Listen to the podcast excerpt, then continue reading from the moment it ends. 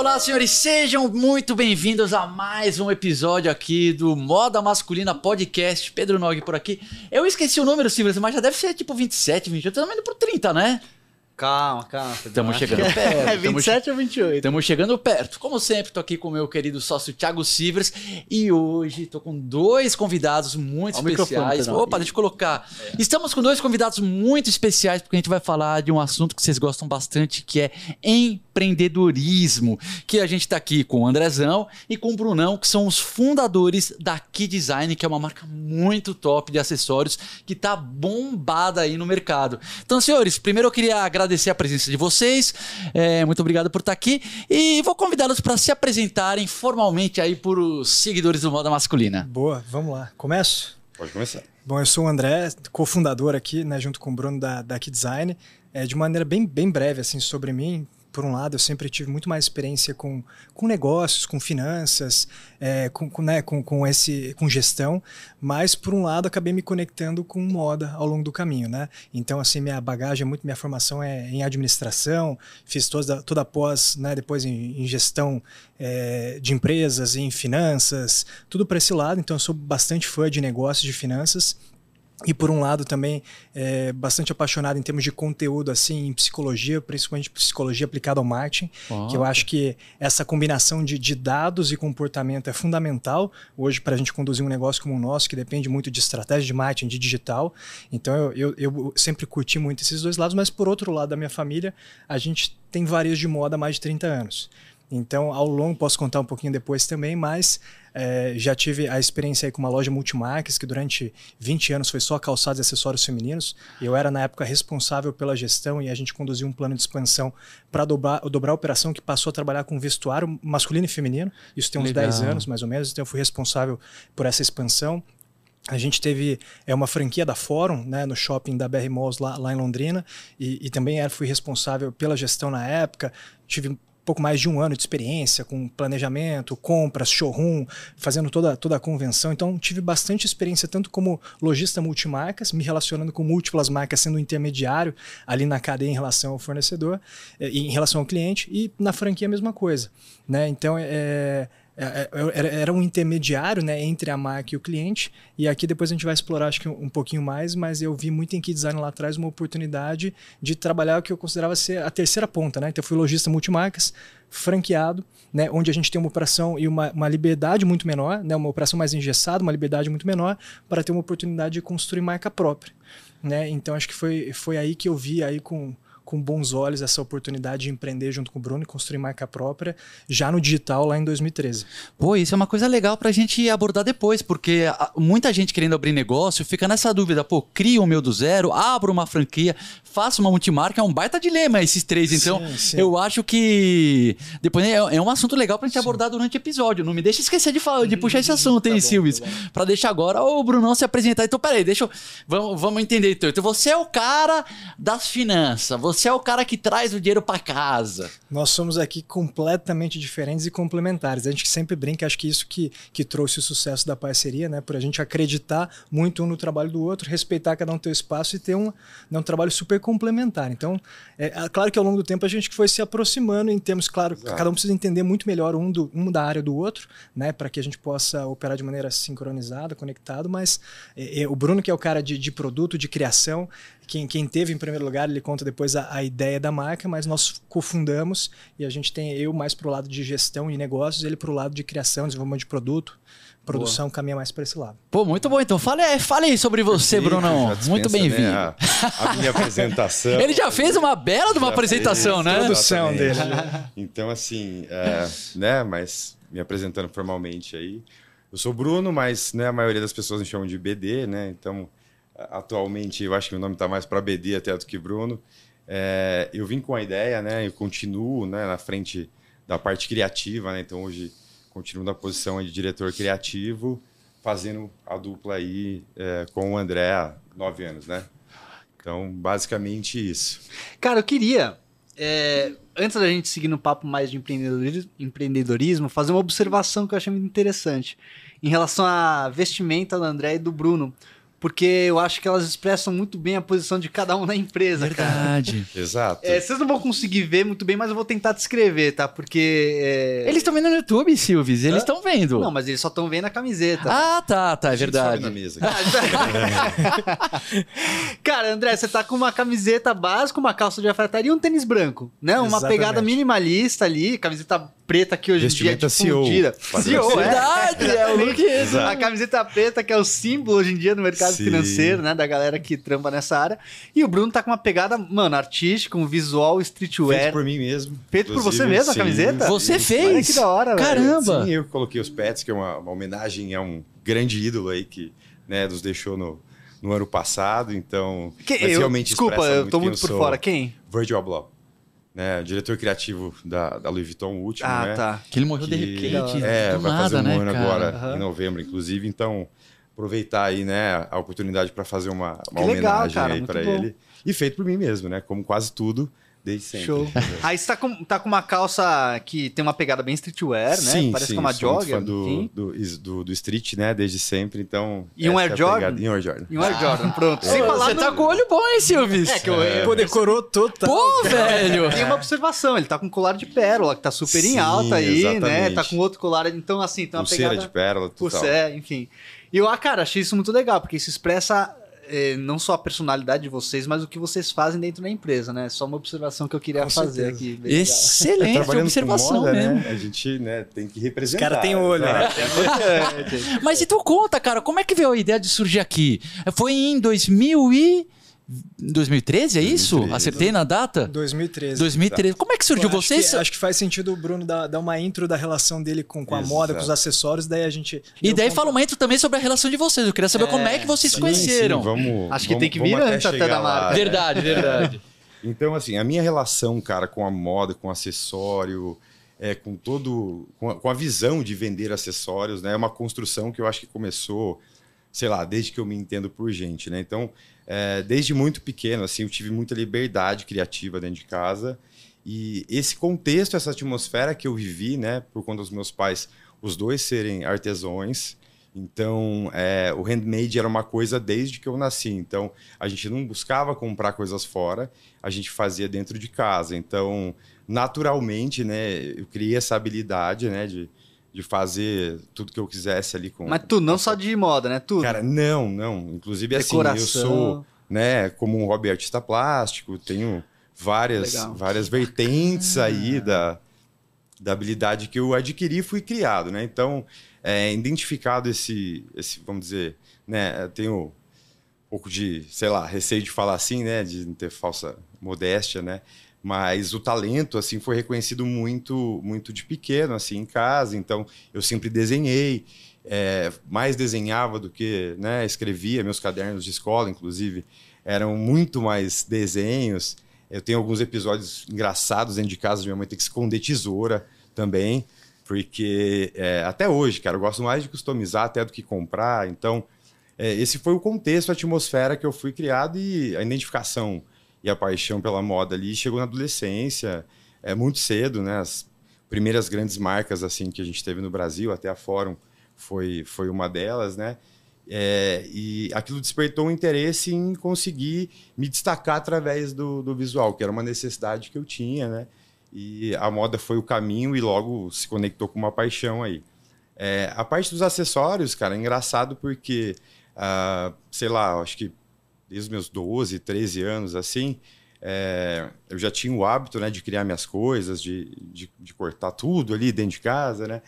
E tem até um vídeo, né? Depois eu compartilho com vocês contando a história da primeira pulseira, que ela foi feita com um cadarço de um sapato do meu pai, né? Então, assim, eu fui lá e cortei, amarrei no braço e. Cara, o sentimento que eu tive é o que eu tento transmitir até hoje para todos os, os meus clientes, assim, né? Pra, faço muito pensando nisso. Que a autoconfiança que aquilo me deu, sabe? De me destacar, de estar usando uma coisa diferente, né? É, me pegou assim, é, arrebatou e fui levando aquilo para ao longo da minha vida. Então, Só um cadarço amarrado Cara, um cadarço amarrado. Só que esse cadarço foi se transformando em novas peças, né?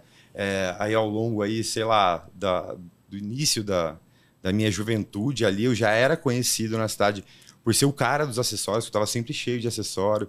E aí veio a visão, né, nessa, nessa sequência, porque não tinha onde comprar, né? Entendi. Então, pô, se eu tô fazendo, as pessoas estão é, reparando, admirando, querendo comprar, então eu acho que aí tem um negócio. Isso né? é, foi lá em Londrina. Isso lá em Londrina, Tá. tudo lá em Londrina. E o que, o que foi, né, só consolidar aí essa, essa teoria e transformar num negócio foi quando eu fui morar nos Estados Unidos, fazer um intercâmbio, e principalmente para ter acesso à moda, porque aqui era muito caro. Eu já conhecia todas as grandes marcas, né, através de é, revista impressa, que é o que tinha. Até um fato curioso que eu colecionava recorte de revista, então eu roubava é, pedaço, tipo, página de revista em consultório e ia montando um boom board, assim, e só para mim, né? Nossa, era tipo um Pinterest. É, mas rústico. É. é, físico. manual, físico. Caraca. Ah, Ia, poderia ter vindo com a Exatamente. ideia do Pinterest, tá vendo? Pô, né? ia ter sido até melhor que a nossa. Eu acho que talvez menos difícil, né? Mas, enfim, é, esses são alguns detalhes aí da, da minha história. E quando eu fui morar nos Estados Unidos, aí eu conheci todas as grandes marcas, tive acesso a muita, muitas delas, né? E, e eu vi o quanto tantas marcas que eu admirava vendia acessório. Então eu falei, pô, a gente tem um delay né, natural aí de, de mercado global, Estados Unidos principalmente para o Brasil, mas isso naturalmente vai acontecer lá. Então eu passei um ano lá e quando eu voltei, aí a ideia já estava muito mais formatada Isso na minha que cabeça. ano que você voltou? Então, eu não fiquei mais tempo, inclusive, porque é, dá para dizer azar, porque eu acho que né, tudo acontece por algum motivo, mas eu fui em 2008, né? Então eu peguei a, a crise lá, então Ah, não tinha é, emprego, então estava super difícil de se manter. Mas o resultado final assim é que eu consegui voltar com três malas gigantes de roupa e aquilo para mim já, já era sucesso ali na minha na minha estadia, né? E voltando de lá, a ideia estava muito mais formatada na minha cabeça, aí eu comecei a dar os primeiros passos em pesquisar materiais, referências, as que eu tinha conhecido lá, é, e comecei a esboçar os produtos, né? Só que eu fiquei um bom tempo patinando ali até conseguir ah, material que né, fosse de acordo com, com a minha ideia, com a minha expectativa. É, e fui maturando isso, mas em paralelo ali até o meu primeiro trabalho ali que eu tive, que foi onde vai, vai se conectar com o Que André, que eu né? conto, é, aí pegando, linkando Aí essa fui- parte, como é, que, eu- como é que a gente se conheceu, né? Então, contando um pouco de mim antes disso e como é que daí a gente se conecta. Eu, eu tava seguindo uma outra trilha, então, puta, estudando lá, que a gente comentou, ah, né, mais a parte de administração, gestão, negócios. E, e, e até quando eu também fui fazer um intercâmbio, ficar um tempo fora, voltei. E como eu tinha perdido um, um semestre ali da faculdade, eu decidi trabalhar um tempo fora das empresas da família. Eu curtia muito o mercado financeiro, então fui trabalhar numa, numa corretora, fiz todo ali aquele negócio, tirei certificação de agente autônomo, curtia bastante economia. Estava vivendo essa, essa oportunidade ainda na graduação, no meio é, quando é, minha família tinha, por enquanto, na época, uma, uma operação de, de multimarcas, ali de calçados e acessórios femininos, e eles tinham acabado de fazer a aquisição da franquia da Fórum. Legal. Só que é, minha mãe sempre fez o papel ali de gerente de loja, né, de salão de loja, mas nunca mais essa parte de, né, de, de, de negócio, de trás ali. E, poxa, encontraram dificuldade em tocar essas duas lojas. Falaram, ó, sai aí da, da- dessa tua experiência e volta para cá para poder ajudar a gente a tocar essas operações. Só que não era algo que eu queria. Falei, ó, vamos fazer um combinado. Eu entro aqui, eu vou tentar ajudar de alguma maneira a gente arrumar a casa, mas eu quero partir para outra. Principalmente porque eu via muita limitação em pensar que eu vou ter uma, uma operação de varejo físico em Londrina, algo muito restrito perto do, né, da, da minha ambição, assim, em termos de crescimento, desenvolvimento pessoal, profissional. Mas foi, acabou sendo super interessante, porque eu mergulhei ali na época na- nas duas operações, no modelo financeiro de ambas, e ficou muito claro para mim que, por um lado, a gente tinha é, um, um modelo financeiro bastante comprometido na franquia, né? tanto, tanto uma situação de custo de ocupação super elevado naquele shopping, somado a não boas perspectivas para a marca, né? na minha visão na época. Então, minha A sugestão foi. É, falei, pô, na minha sugestão, vamos vender a franquia aqui o quanto antes, para tentar né, poupar o máximo possível aqui do investimento que foi feito nesse negócio. Enquanto isso, eu acho que a gente tem uma excelente oportunidade na loja multimarcas. Né? Porque acho que até um ponto para mim interessante quando a gente fala em franquia de moda, porque por mais que uma marca se mantenha muito tempo no auge, em algum tempo ela está sujeito né, a um declínio e você, como franqueado, tem muito pouca muito pouco o que fazer Sim. né, em relação a isso. Agora, como lojista multimarca, eu acho que ao trabalhar o mix de marcas da loja, você consegue se adaptando Sim. e conseguindo caminhar ao lado do teu cliente. Verdade. Então você pega lá, você tem 15, 20 marcas no, no teu mix, se você vai trocando duas, três marcas a cada coleção, né, ninguém percebe, mas você vai caminhando lado a lado e acompanhando a mudança de comportamento Sim, do teu consumidor, é, é algo que, que é super interessante. Então na época eu vi que a gente tinha uma loja eh, que, poxa, tinha eh, uma, uma liberdade muito maior já em relação à franquia, né, eh, eh, tinha um- uma dinâmica de operação também muito mais tranquila se você comparar com shopping, e, e a gente explorava só uma categoria ali, né, de calçados e calçados femininos principalmente, mais voltado para público AB. E aí a gente falou, pô, vamos fazer um plano de expansão. A gente eh, fez uma pesquisa, falou, vamos entrar com vestuário masculino e feminino, então eu fiz toda a parte de pesquisa das marcas, as negociações. Na época a gente montou um, um projeto de um corner legal por ali, apresentamos para Shandong, que patrocinou o espaço, a gente Ah, tinha bacana. isso para evento, fizemos uma loja bem legal, então a gente dobrou de espaço é, e a gente conseguiu ter o dobro de, de faturamento da franquia com 20% do custo de ocupação, o que impactava assim muito a nossa rentabilidade. Então foi, foi um projeto que ficou, levei até a venda, mas vivi durante um ano e meio a, a vida de um franqueado, fiz esse, essa expansão e eu estava concluindo, vamos dizer assim, a minha missão por ali e ia partir para outra. Quando- Você já sabia pra onde você ia partir? Não sabia Tá. ainda. Não, eu sabia porque é o seguinte, a gente tinha uma outra empresa que a gente trabalhava com, com trade de commodity, assim, semente de soja e trigo no Nossa, atacado olha, entre um cooperativas. negócio completamente Outro, diferente. né? Eu tava muito mais para ir para lá para poder articular essas operações. Era, era puta, nem, nem vale a pena entrar, mas é, é um outro negócio. E aí, quando o Bruno foi lá para me vender plano empresarial de telefonia. Ah. Ah, mentira. parte, né, Aí que eu não contei, mas quando eu voltei dos Estados Unidos, a única coisa que eu tinha é, certeza que eu iria viver de arte, né? Eu sempre fui conectado com isso, como sou até hoje, e de alguma forma de arte, que eu né, tenho várias aí que eu, que eu exerço e eu, eu curto, e a do momento, quando eu voltei, que eu tive algum contato lá, foi fazer mosaico. Então eu fazia quadros e fazia obras cortando azulejo e montando e fazendo desenhos, né? E consegui passar um ano e meio com isso, né? Só que eh, eu já estava há algum tempo com a minha atual esposa, então naturalmente aquela cobrança, né? Tipo, porque eh, a classe artística tem muita... Acho que sofre muito preconceito, né? Muitas pessoas, assim, não levam muito a sério que aquilo pode ser Uhum. realmente um trabalho e ser bem remunerado, né? Independente de né, ter faculdade ou não. É, eu tinha feito cinco anos de publicidade, mas travei né, para ir para os Estados Unidos e quando eu voltei tinha mudado grade muitas coisas e eu decidi né, não, não continuar, apesar de ter aprendido bastante coisa. E, e nesse caminho aí, né, eu tive um pouco dessa pressão e aí apareceu uma oportunidade quando a Nextel foi para Londrina, eram amigos nossos, estavam levando, e precisavam de alguém conectado na cidade, que tivesse um bom network e tal, para conseguir apresentar e fazer esse produto virar. Isso É. mais ou menos no comecinho de 2010, né? Porque eu lembro que a Nextel era um sucesso naquela nessa- época. Todo mundo tinha aquele. Exatamente. Passava aqueles É. radinhos, cara. Que daí ele ficou, né, foi foi, essa ficou, na- fase. ficou 10 a, a 12, aí, que foi tre, dois, no início de 2013, quando ele foi fazer a visita por lá, né? Exato. Aí eu fui, né? Inclusive, assim, tive, tive sucesso e reconheci muito uma parte comercial minha, né? A minha parte vendedor foi descoberta ali. Desenvolveu outra. Ali, outro É, lado, outra bacana. outra veia. Ou, É. né, pelo menos ficou ev- mais evidente para mim. Então, me deu segurança também. né, Eu ganhei todas as premiações que teve, inclusive da, né, da Nextel, nesse período que eu, que eu estava lá. Assumi um posto de, eh, de coordenação ali do time comercial, então me desenvolvi bastante nesse lado. E numa dessas visitas, né, eu fui vender eh, plano de telefonia para a loja da mãe do André.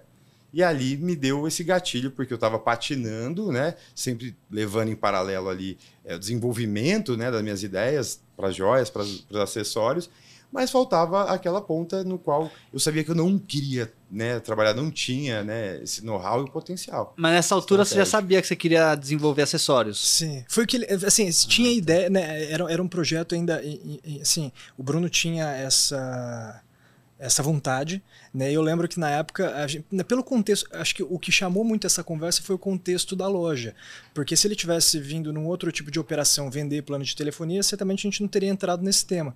Mas como a gente acabou se reunindo, sentando no café que ficava no meio da loja, é, e a gente ali dentro daquele ambiente, acho que chamou né, a conversa e ele acabou começando a falar para mim sobre o sonho dele, né, de, de dar início a uma marca de acessório masculino isso, isso e aquilo.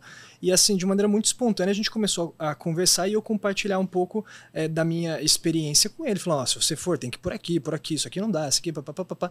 E eu tinha acabado de fazer toda a pesquisa e a seleção das marcas masculinas que viriam a compor o mix de marcas da loja. Então tá. eu estava bem familiarizado com as marcas ali, tinha passado por esse processo, mas numa conversa super assim, batendo papo. E eu tentando compartilhar um pouco né, da minha experiência lá naquela época e encurtando um pouco a, a conversa aqui. Pô, passado um tempo, acho que o Bruno me chamou para um almoço né? E acho que ficou muito claro ali para nós que, que ele tinha uma vontade. Ele até falou assim: porra, é, é, é o seguinte, a gente tem aqui uma situação, uma, é, os, os, acessórios, as joias masculinas são uma realidade nos Estados Unidos e Europa. A gente tem condições de ser pioneiro por aqui. A gente ainda tem um delay grande em relação a isso, mas, portanto, né, uma oportunidade. Alguém tem que começar. De, de, de, de, é, de, de ser pioneiro aqui, capitanear esse movimento. E, poxa, ficou, e daí ele falou, né? Ficou muito claro para mim, minha, minha praia é criação e desenvolvimento de produto. Preciso alguém, então, assim, meio que a nossa parceria, eu entrei mais com a responsabilidade de transformar, acho que, é, uma paixão e um sonho em negócio. Exatamente. Né? Então, transformar num negócio que, que era mais a minha pegada. Aí na época a gente topou né, fazer um plano de negócio, então eu fui mergulhar um pouco mais na, nessa oportunidade, comparar com as alternativas que, e, e, com a experiência que eu tinha tanto na franquia quanto na multimarcas, e eu vi ali uma oportunidade. E, e, e eu enxerguei muito na Key Design a oportunidade, em primeiro lugar, de, de me libertar um pouco de, de ser um intermediário e construir marca própria. Uhum. Que alguma ponto, coisa que você não tinha feito ainda. Que eu não tinha feito ainda. Segundo, de trabalhar com um produto que, que poderia permitir com que a gente tivesse mais margem. É, minha, minha vontade muito grande lá era romper um pouco com esse ciclo perverso de lançamento, coleção, liquidação, que comprometia muito a margem média né, de, de uma operação de moda ao longo de uma, de uma coleção. Então eu pegava tudo que me incomodava dentro do modelo financeiro, que eu acreditava que impactava o resultado, e falei, acho que eu tenho a oportunidade de transportar isso para esse negócio que a gente vai criar né? E a gente fez um, um, mini BP ali e decidiu mergulhar um pouco mais, né? Nessa, nessa oportunidade. Foram sete meses, mais ou menos, ali de, de, de plano de negócio. Nossa, e desenvolvendo. Meses, desenvolvendo. Porque assim, é, cara, a gente desenvolveu tudo. Né? Então, assim, é uma marca nova, todo, todo o conceito, identidade de marca, claro, né? num projeto muito mais simplificado Como do que o nível de trabalho que a gente tem fazia hoje. tudo, precisava ser feito, né? Dividido. É, a gente fez e, e, e, desde o começo, né? Acho que tem um ponto que a gente sempre falou, é, a gente, na época, foi fazer uma pesquisa, né? O que, que a gente tem de, de marcas de acessório masculino na época? E a gente tinha mapeado na época quatro a cinco lojas virtuais. Lembrando que isso era o começo do Instagram, né? É. Sim. Que, que, que, que na 2013, sua, né? Total. E assim, na sua, todas elas revendiam produtos comprados prontos da China. Cara, eu até. É uma das coisas que eu comentar. Porque eu lembro quando eu conhecia a Key Design no Instagram.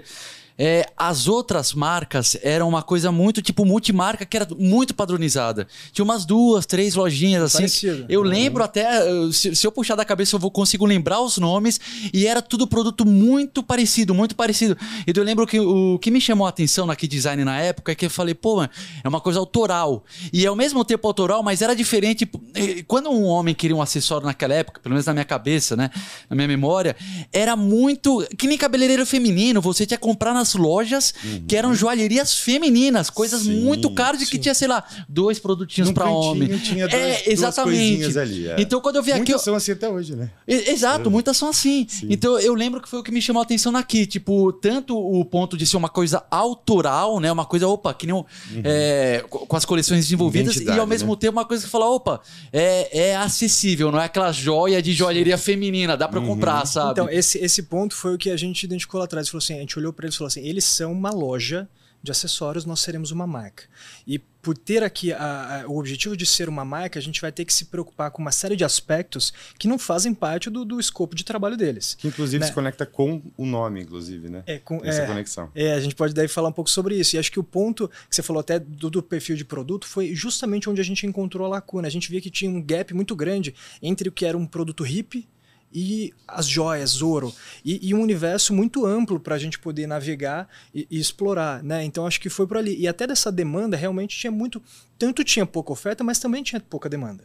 Então, de uma certa maneira, até a oferta era compatível com a demanda e com o comportamento do homem em relação Verdade, à é moda, em interessante. relação aos acessórios naquela época. Precisa gerar um interesse nos No- homens, desafio né? não Então- só daquela época até hoje, é mais criar o mercado do que criar o produto. É né? verdade. Então, então eu vejo, a gente conversa o quanto que é, o nosso é, desenvolvimento, é, em parte, te- né, de- de- né, se deu em torno do, do nosso desenvolvimento como empreendedores, né, do desenvolvimento do próprio negócio, e em parte da nossa evolução foi dependente da evolução do comportamento do homem em relação à moda. Sim, sim. Senão a gente não, teria, não teríamos a abertura e o mercado que nós temos hoje. O que a gente entende, né, por ser um mercado endereçável, o addressable market naquela época, ele, ele é outro hoje, né, dado, dada a relação do homem com essa categoria.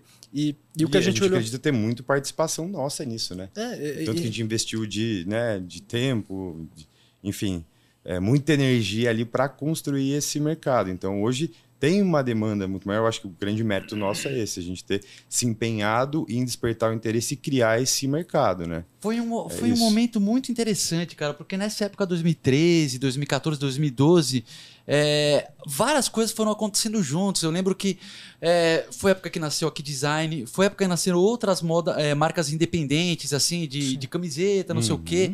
É, muitos blogs surgiram, surgiram nessa Foi época. na, na As do blog. barbearias começaram a aparecer. Uhum. Então, foi, foi um Foi um movimento, assim, movimento. Exatamente, de várias coisas ligadas assim ao, ao comportamento masculino, mas várias células assim meio independentes, mas que no final das contas se conectavam, que é em relação, opa, você se cuidar Se e você cuidar. tá com a autoestima boa, você se sentir bonito e encontrar E personalidade. e é interessante, foram vários movimentos separados, acho que meio espontâneo, que foram se conectando ali na frente, Exato. né? E, e, e, e se olha mesmo para o nosso, assim, na época, a gente falou assim, pô, tem, então tem pouca demanda, só que é o seguinte, a gente falou assim, como é que isso, isso teve muita relação com, com ter iniciado pelo digital. Porque a gente parou para olhar, e até acho que é muito óbvio hoje quando a gente fala do Instagram, né? Era, uma- não tinha nada a ver com, com o que é hoje, né? Nada. A gente pegou lá atrás e a gente começou o perfil sete meses antes, e a gente é, começou a, a nesse usar. sentido também. e foi- E-commerce e Instagram, né? Até o próprio conteúdo ele, ele foi, foi evoluindo. Então, no começo, nós publicávamos Calma aí, fotos só, só um minutinho, André. Você falar. falou que você começou sete meses antes do quê? da, do, da- do lançamento da marca. Do nascimento Ah, oficial ali. Então o Instagram, sete meses É, antes. iniciamos você já o plano de negócios, o desenvolvimento da marca, iniciamos o perfil no Instagram. Entendi. E foi interessante Já porque, com assim, nome. falar isso parece até, até bobagem hoje, porque é, é óbvio, mas o que, que nós fizemos? A gente, a gente criou com o nome, já na época já tinha ideia clara, e a gente começou a publicar inicialmente fotos das nossas referências em Estados Unidos e Europa, e como um perfil de inspiração. também, né? E Pra começamos a seguir aquilo, né? começamos a seguir todo mundo que seguia as marcas de moda masculina no para ver como é que ia ser a resposta em relação àquele conteúdo. Era o dia inteiro fazendo No isso. dedo, no dedo. E, Eu- e a gente começou a ver que tinha uma resposta muito bacana. A gente falou assim, poxa, realmente tem apetite pelo nosso projeto. Tem gente que curte isso aqui. É, existe demanda, mas ela está espalhada por todo o Brasil. E como é que. O único jeito da gente alcançar essas pessoas vai ser através do e-commerce. Então eu não acho que o e-commerce foi uma escolha, mas foi uma imposição do cenário que a gente encontrou naquela época. E Então a gente teve, então a gente então começa, começa a trabalhar no desenvolvimento de uma loja virtual para conseguir conectar uma oferta que a gente acha que, que né, um, um produto que tende a crescer muito a demanda por ele, mas que ela, ela, ela existe, mas ela é muito pequena ainda e está espalhada por todo o Brasil. É interessante, É, então. porque hoje parece óbvia a ideia do e-commerce, mas naquela época não era. Né? O e-commerce, por era, mais que era uma nada. realidade, já tinha loja, gente vendendo na internet, mas não era tipo um caminho que você tinha que seguir obrigatoriamente. Você podia muito bem escolher por uma loja física sem e-commerce, né? Hoje não é mais, é óbvio pra quem ouve E isso, foi muito na acelerado era, na né? pandemia, né? Porque até assim, pô, passado super Sim, recente, sim. né? O percentual era muito menor, inclusive de marcas grandes que Sim. tinham e-commerce, muitas nem tinham, né? Ou até rede social, né? Então, É. assim, uma coisa que hoje é óbvio. Você vai vender alguma coisa, você vai ter que ter um site, você vai ter que ter rede social, mais de uma, você vai ter que ter um trabalho ativo Uhum. em cima disso. E a passado super recente aqui não era a realidade isso, Pois né? é. A E gente chegava isso lá de trás, assim, né? A Então, gente teve um pioneiro. trabalho grande com uma marca, não lembro se foi 2020, 2019, é, eu nem vou citar o nome, mas assim, grande, e os caras não tinham e-commerce, cara. Eu não tinha, tinha- era uma coisa meio chocante, que daí a gente, a divulgação, ah, mas daí compra, vai pra loja, não sei o que, você fala, pô, mas é uma coisa muito louca, né, cara, isso. Cara, então você... Eu acho que a gente foi muito feliz nisso, acho que tanto é, profissionalmente, né, pela empresa, quanto pessoalmente, porque tem nove anos que a gente está bastante imerso dentro desse universo, e uma coisa é você ter vivido. É, a gente realmente estudou muito, se desenvolveu muito em relação ao e-commerce, ao marketing, ao digital.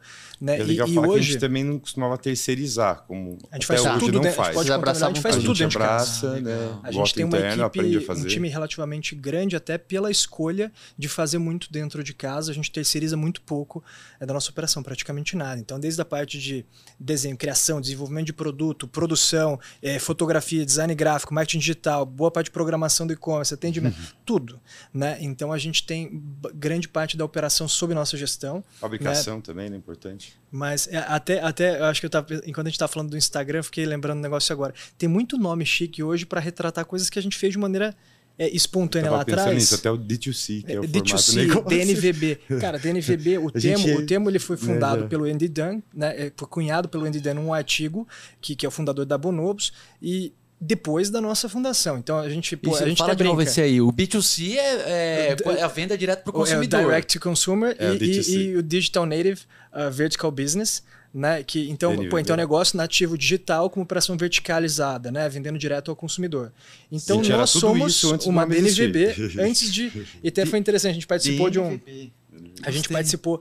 é, E se você for ver, é, é- é o, é o tema da moda há algum tempo, principalmente os fundos de venture capital há, há uns, uns 3, 4 anos atrás. é, embarcaram muito nessa tese de, de investir em marcas que tinham um relacionamento direto com o consumidor, que controlavam a tua, a tua desenvolvimento de produto e produção e vendiam direto ao consumidor por acreditar que ao eliminar o intermediário teríamos é, outro tipo de relacionamento com a tua audiência, é, né, margens, etc. E foi isso que, se você for ver, nós somos uma marca nativa digital e que desde o começo criou, desenvolveu, produziu seus, seus próprios produtos e vendeu direto ao consumidor. Uma marca que. Lembrando até de uma outra coisa, marketing de influência, coisa mais comum.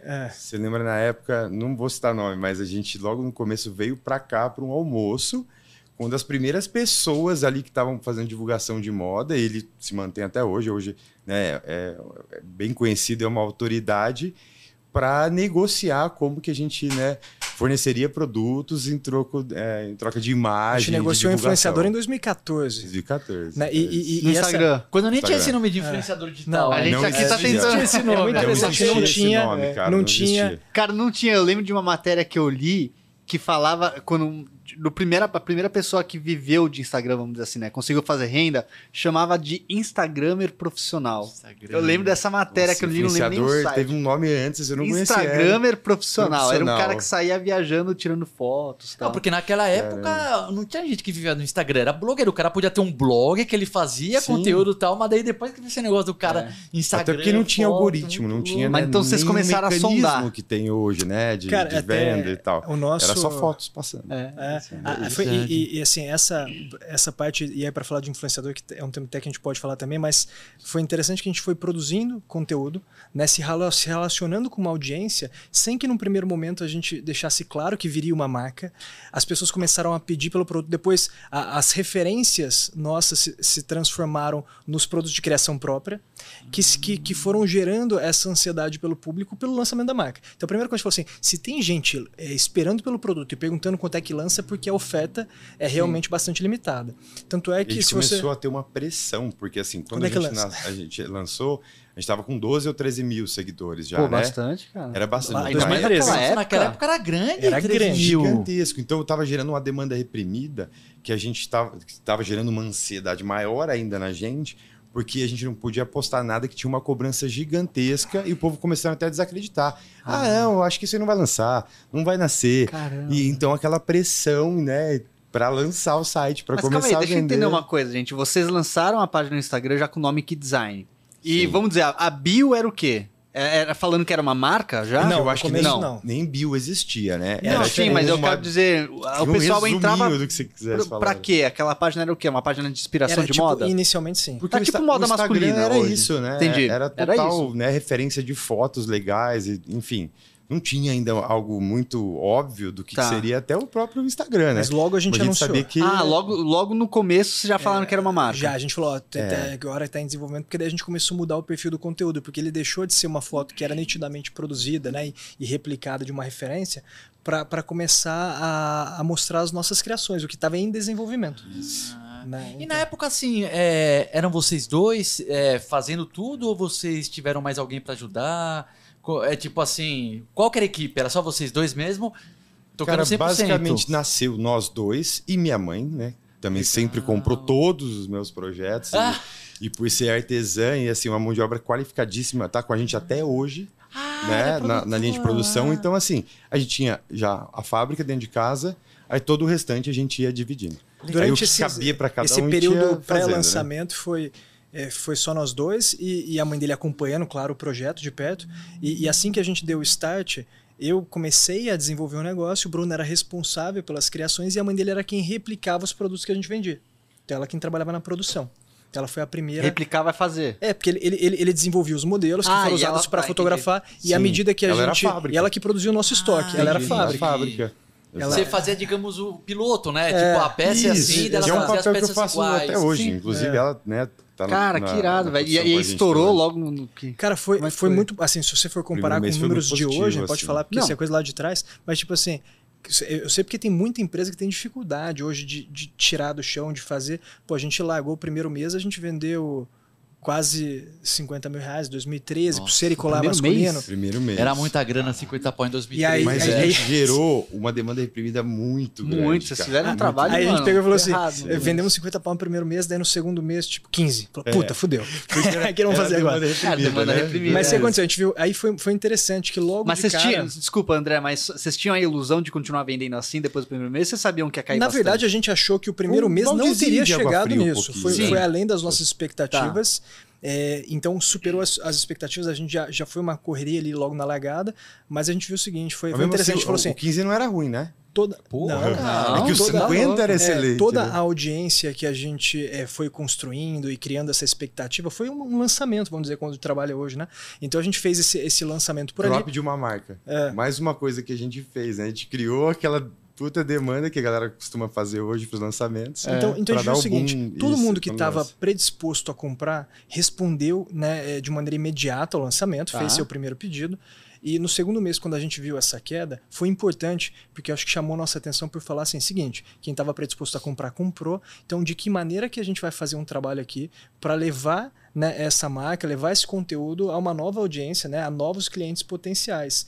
Então foi aí que a gente começou a buscar mecanismos para poder estimular né, e, e- e, né, amplificar ali é, o conteúdo que a gente estava produzindo. Começamos a buscar a, a trabalhar com mídia de performance. Então, pô, desde lá, Na então, Google, Facebook também, Ads. né? Então a gente começou a fazer isso lá atrás. E a gente teve, eu acho que a mentalidade financeira de não. Até lembro que, pô, Hoje mudou um pouco disso, mas a pessoa, ah, eu vou começar, com quanto que eu começo, com quanto que eu vou investir. Para mim, eu tinha um modelo financeiro muito claro na cabeça e falei o seguinte: a gente não tem um limite para investir. Esse, a gente tem aqui uma expectativa de retorno sobre o investimento. Enquanto a gente conseguir investir X e voltar Y, a gente vai acelerar o mais rápido possível. E a gente foi. Então a gente começou, Mentalidade em, começou com início até 100 os blá, dias. a hora que viu, chega no, né, no volume de, de mídia que a gente tem investido hoje, que é muito alto, mas por uma- essa mentalidade de crescimento. Então Sim. foi é assim, foi, foi só esse susto ali logo no segundo mês, mas a gente teve uma, na sequência vários anos de, de bastante crescimento. Tá. Eu acho que um, um outro grande marco assim foi quando a gente é, entendeu bastante de como funcionava o marketing de performance, né? Esse também foi um outro grande salto que a gente pô, até assustou ali bem no começo, nos primórdios mesmo, né? Eu acho que quando a ferramenta realmente estava funcionando, foi que a gente conseguiu entender, dominar ela e ali também foi um, um divisor de águas ali. Eu acho que é um ponto É, bem importante Acho nossa. cabe falar também que acho que às vezes você vai ter sucesso por uma iniciativa ou por, ou, ou por conseguir operar bem ou por ser pioneiro ou pelos dois. Né? Eu acho que a gente foi muito feliz em ter é, sido pioneiro no nosso mercado e em ter empreendido no e-commerce naquela época. Porque o, a verdade é que o custo de veiculação de publicidade, né, de, de mídia de performance ali, o custo de aquisição de tráfego era completamente diferente do que é hoje. Sim, sim. Então a gente conseguiu, é, num momento de construção de marca, de construção de audiência, surfar é, ali uma onda e um momento que, que era muito mais propício do que alguém que vai colocar de pé um projeto similar ao nosso hoje. Sim, né? mas Então- o, o, poder de conversão, mesmo da mídia digital daquela época, era menor do que hoje também, né? Porque as pessoas estão menos é, propensas a comprar, eu acho, no Sim. digital antigamente do que As hoje. pessoas hoje tão entendiam mais, muito verdade, né? menos, né? Tinha É, realmente. insegurança, né? Eu acho Sim, que até hoje tem tem, mas essa. ah, eu acho que que conflitava realmente da pessoa comprar era principalmente a insegurança, mesmo conhecendo a marca. Né? Esse, esse é um problema nacional, né? essa insegurança de É. confiar em alguma coisa que você está vendo. Né? Eu acho que isso de, de alguma maneira se, se perpetua até hoje. Se você for comparar assim, a gente é, depois a gente, posso comentar um pouco sobre a nossa estratégia de varejo físico, mas ah, quando a gente começou a, a, a, a fazer o preparo ali de um primeiro movimento, eu lembro certinho, era, era 2019, 2020, a gente olhando o report da Euromonitor, é, avaliando o mercado é, de, do ano de 2019. Então a gente tinha no Brasil é, um e-commerce com 5% de penetração em relação ao varejo físico, Estados Unidos com 10, 11. N- Mercado de joias, semijoias, Estados Unidos com 5, 6, é, Brasil 0,8. Então, assim, a gente vê que o mercado aqui ele, né, de e-commerce ele vem, vem fechando esse gap, mas se desenvolve de maneira muito mais lenta, e a gente está bastante distante dos Estados Unidos, e a gente vê isso no comportamento de compra online, que é um negócio que eu pensei quando você falou, porque se você for observar nos Estados Unidos, eles têm uma taxa de conversão maior que a nossa. Mas porque eles têm segurança em comprar e segurança que se der errado eles vão resolver. Então você pega dois indicadores que chamam a nossa atenção, que contrastam com o que a gente tem por aqui. Uma maior taxa de conversão acompanhada de uma maior taxa de devolução. Então você vê que as pessoas se sentem mais confortáveis a comprar, convertem numa proporção maior do que a gente observa por aqui, mas devolvem com mais facilidade. Tá. E isso mostra um pouco do relacionamento deles com, com, com esse ecossistema, Cara, uma isso é muito maturidade. verdade, André. Hoje em dia eu vejo muita pessoa ainda é, com medo de comprar na internet porque a peça não vai servir. E aí eu respondo, cara, se não servir, você troca, tá Sim. ligado? porque hoje em dia as Exatamente. pessoas não sabem, né? Não entendem né, que cara? pode comprar na internet, chegar em Uhum. casa, experimentar, se experimentar, você aciona a marca pra trocar Então, a peça. aproveitando a audiência para né, deixar a dica aí. Não É, tenham exatamente. medo, né? Vocês podem fazer isso a hora que vocês eh, quiserem dentro do prazo, né? Bom lembrar também. Claro, claro. É, enfim. E Então não tenham respeitando medo de arriscar a prova em casa. E respeitando também os devolver. produtos, né? Eu já vi falar de gente que, tipo, recebeu o perfume, abriu o perfume, passou o perfume, queria devolver. mas Perfume, por exemplo, se abriu já não pode trocar, né? É, tem então, às vezes, se a galera pega o negócio, usa, vai pra uma festa, tal, suja, mancha, também tem que ter bom senso, É, né, bom galera? senso, bom que senso. A gente- devolver com... A gente tem algumas Boas né, condições. A gente tem algumas políticas muito claras assim em relação ao time de, de experiência do atendimento e vira e mexe a gente é questionado por esse tipo de coisa. E a gente tem algumas premissas. A primeira premissa, nós confiamos no nosso cliente. Não questiona. É, Tá. Falou que é, é. A gente respeita, a gente acredita, porque a gente acha que né, a gente vai tentando fazer a nossa parte da maneira mais honesta possível. E se uma ou outra pessoa fizer algo de má fé, vai ser muito pouco relevante perto do benefício da confiança que a gente tem no- nos demais que Sim, são idôneos. Bom. E, e até em troca. Ah, tem gente que às vezes dificulta a troca porque acha que isso vai gerar algum custo para a operação. Talvez no curto prazo. A gente até fala por lá. O que, que você quer? Ter uma, mais ou menos troca? A gente fala assim, depende. Eu quero, em primeiro lugar, que o consumidor acerte na sua escolha. Porque ele vai ter uma melhor experiência. Eu quero que Sim. ele não precise trocar. Mas eu quero que, se ele não acertar, ele troque. Que todo mundo troque. Porque o único jeito que a gente fala da gente ter a recorrência no futuro é garantir com que a pessoa tenha uma boa experiência e use o produto em primeiro Sim. lugar. Ninguém compra um produto, nunca usa e compra de novo. Sim. Né? Então a gente fala assim, pô, a gente quer que ele acerte. Então gente eu quero, por um lado, que o nosso índice de troca seja baixo, porque as pessoas acertam, porque o conteúdo é bom. Mas eu Por quero que se eles errem, foca seja muito fácil de parte trocar.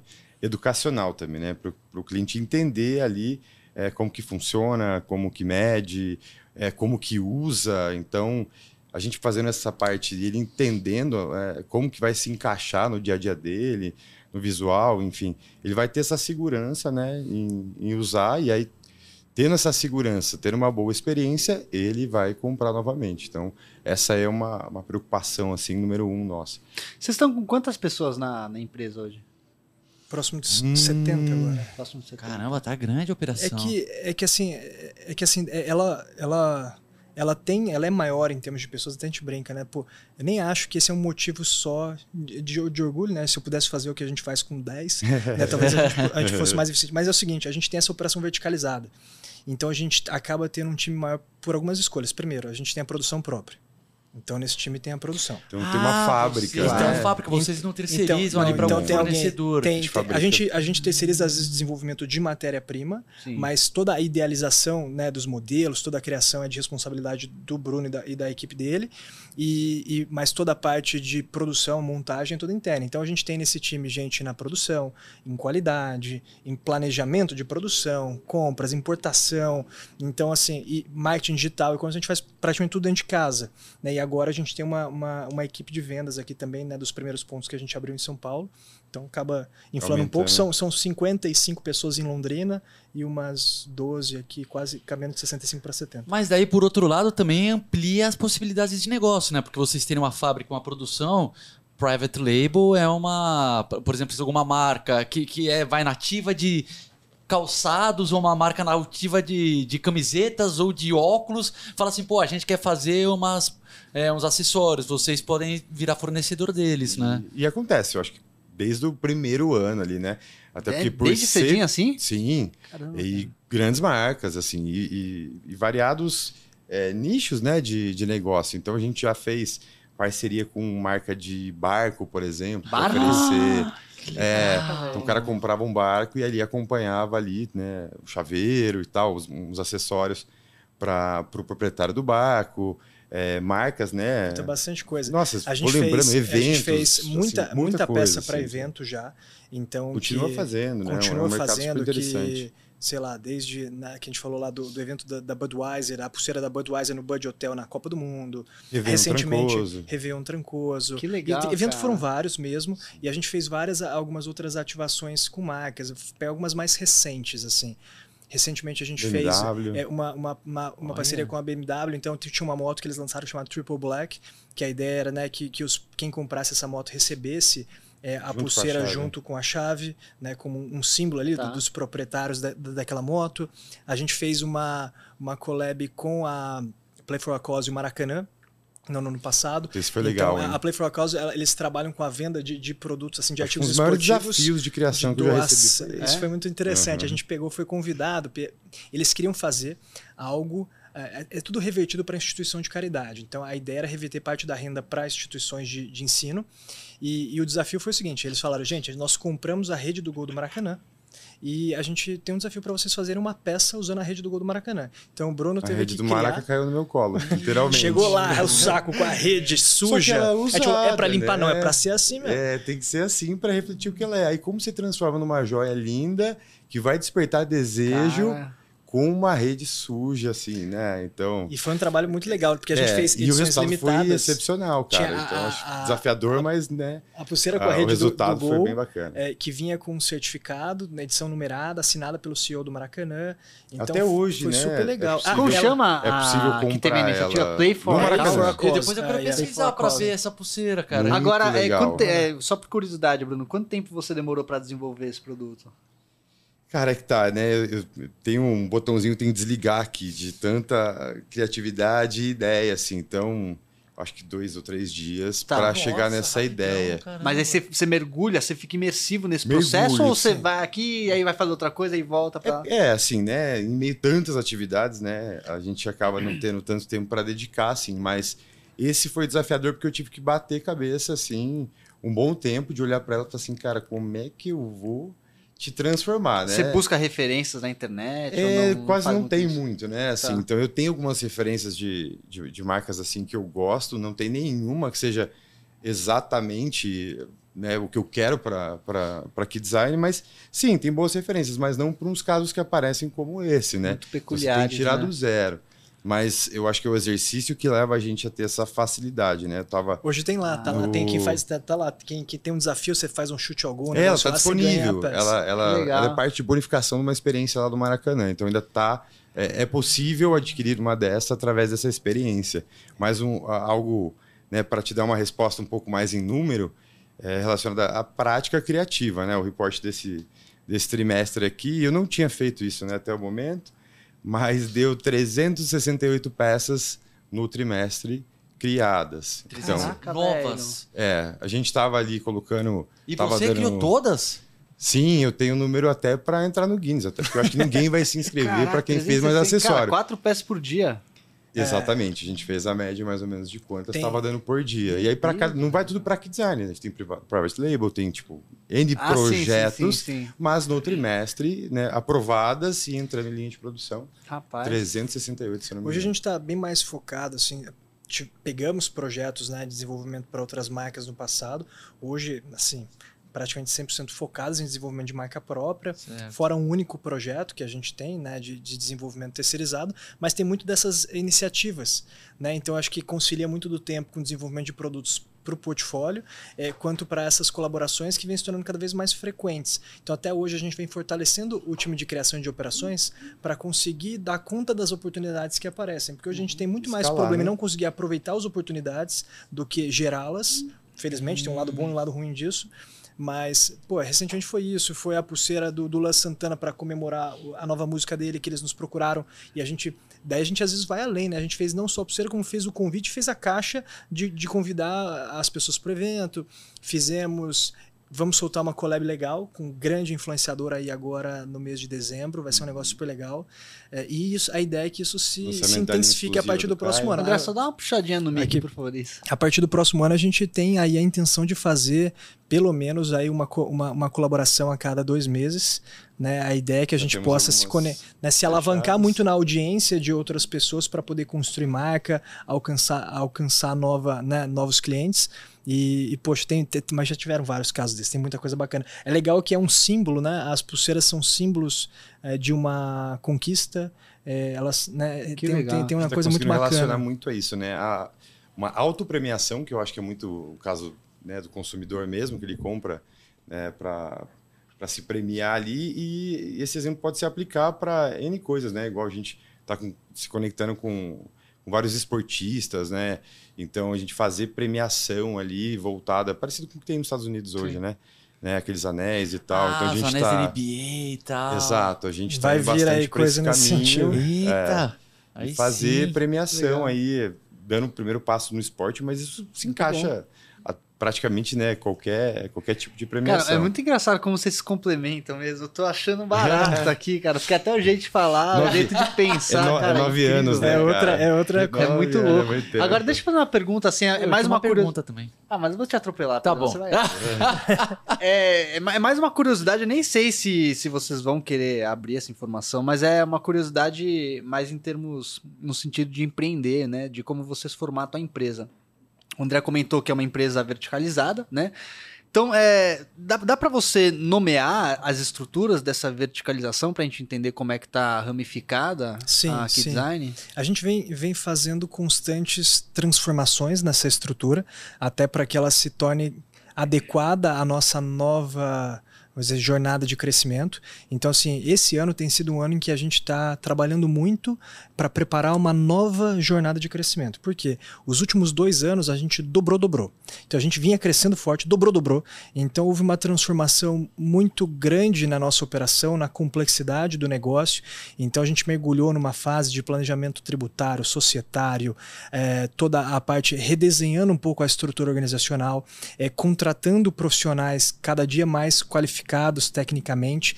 eh, e isso sempre tem um impacto muito grande nas nossas posições. Né? Algo que a gente sempre brinca, para quem olha de fora, parece que nós estamos na mesma posição que nós estávamos desde 2013. Mas para nós, acho que está no meu décimo emprego dentro da mesma empresa. É, né? Então, mais, a- o nosso desafio e a responsabilidade se transforma ano após ano. Então, assim, eu sou responsável ali pela, pela gestão e a gente tem hoje uma, uma, uma camada de lideranças. Né? Então, a gente tem ali um líder eh, de, de finanças. Tem, hoje, a gente tem um grande responsável por toda a nossa produção. Ele, então, ele é, ele é um gerente de supply chain e operações. Ele é o plant, ma- plant manager que cuida dessa unidade de negócio, que é até separada do A escritório. produção dos produtos. É separado, é. Tá. São, duas, são duas sedes. Então a gente tem um plant manager que, que faz todo esse papel é, de, de cuidar dessa parte. Aí tem.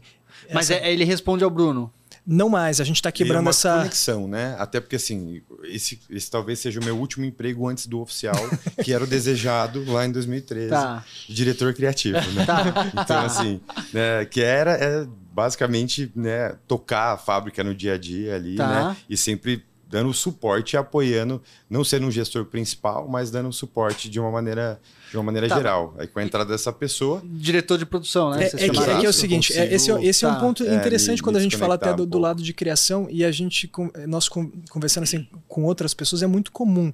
Então, por um lado, é, qual que é o meu objetivo? Eu tento sempre olhar para a estrutura, olhar para o perfil de cada profissional e ver de que maneira que a gente pode destravar o valor daquela pessoa. Colocando a pessoa certa na posição certa, né, para que a gente tenha o melhor resultado possível dentro do negócio. E a gente né, se provocou muito ao longo do tempo de olhar que a gente tem é, o, o, BD aqui com, com essa capacidade criativa e com o potencial que a gente acredita que ele tem de gerar valor nessa frente de negócio, dedicando 15% do tempo dele talvez à criação e 85% a outras frentes do negócio. Então é um processo, é um caminho que a gente vem buscando em de estruturar a operação para que cada um possa ocupar o seu espaço, é, onde mais pode, né, é, enfim, entregar valor converter realmente, mesmo. converter. Então agora o, o, por uma distribuição óbvia, eu, eu, sempre eu caminhei inicialmente mais para o lado gestão, negócios, finanças, e-commerce, marketing. O Bruno foi mais para criação, é, compras, produção, qualidade. Então ele, ele assumiu uma responsabilidade combinada de, de vamos dizer, de criação com produção. Tá. Então agora a gente vem quebrando esse vínculo dele com a fábrica, até fisicamente. Então a gente tem uma unidade que é, que é a fábrica e outra que é o escritório. Agora a gente está transferindo o time de criação para o escritório para quebrar o vínculo dele com operações que agora tem um responsável. Para que né, ele possa se dedicar, dedicar mais, mais à arte. Então essa mesmo, pessoa né? se conecta mais. Né, a minha sala, a minha mesa, tudo, né? ficava na, na fábrica, inclusive. Então agora ah, permite entendi. esse movimento de eu me juntar a, ao, ao escritório, né? Ah, então, esse, mas esse aí esse diretor de produto, então, ele faz mais a, a, o que, que ele faz exatamente? Ele, ele, ele vai cuidar, assim, é que ali puta, tem, tem várias posições assim na fábrica, mas ele, ele é o responsável por toda a produção. Então, assim, a gente tem um time falando quem, quais são as lideranças, tá? Então a gente tem? O Bruno toca a parte de, né, de criação, aí a gente tem um responsável ali por. Tinha, né? Mudou, tá mudando um pouco mais por produção e operações, um por compras. É, aí você tem uma pessoa à frente de cada um dos canais de venda. Então, uma que lidera o canal de e-commerce, um do B2B e outro de varejo físico, uma tá. pessoa à frente do marketing, uma pessoa à frente da, da experiência do cliente, um em finanças. É, é mais ou menos essa estrutura. São, você falou sete aí. Tá. É, é, tem, tem, tem, acho que tem, tem 9, 10 aqui agora. Tá. É que a gente está redesenhando um pouco essa, essas lideranças. Então, assim, o nosso papel vem se moldando ao longo do tempo. Então, eu, eu acabo tendo muito a responsabilidade do, do desenvolvimento da estratégia e da, e da, integração das estratégias das múltiplas áreas para que isso se converta né, no objetivo compartilhado que nós temos aqui como empresa, como marca, como negócio.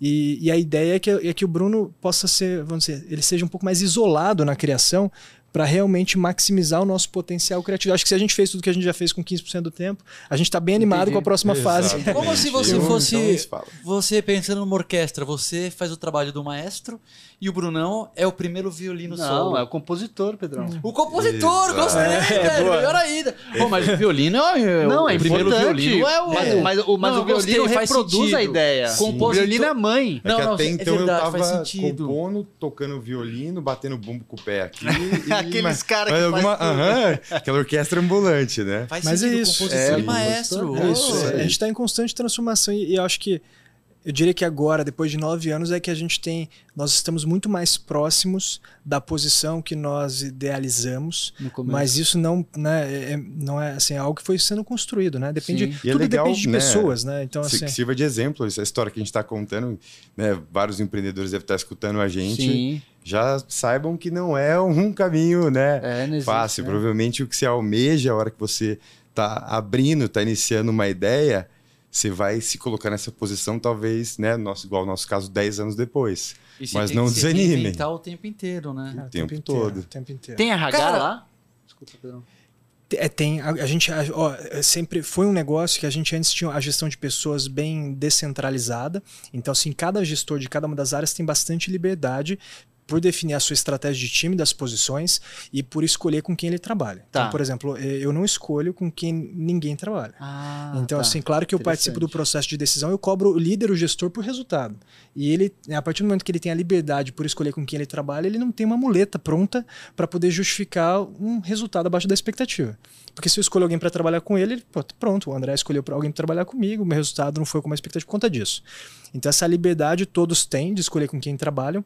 Até Mas a gente trabalham, né? É, então assim, ah, assim, todo mundo tem que apresentar a tua proposta, teu orçamento é, e, e, né, e tu, tua estratégia. Então, então eles têm a liberdade sobre gestão de time. Só que que a gente acabou entendendo ao longo do tempo que não necessariamente ali alguém que lidera uma área é um gestor ou tem experiência com gestão, muito menos gestão de pessoas.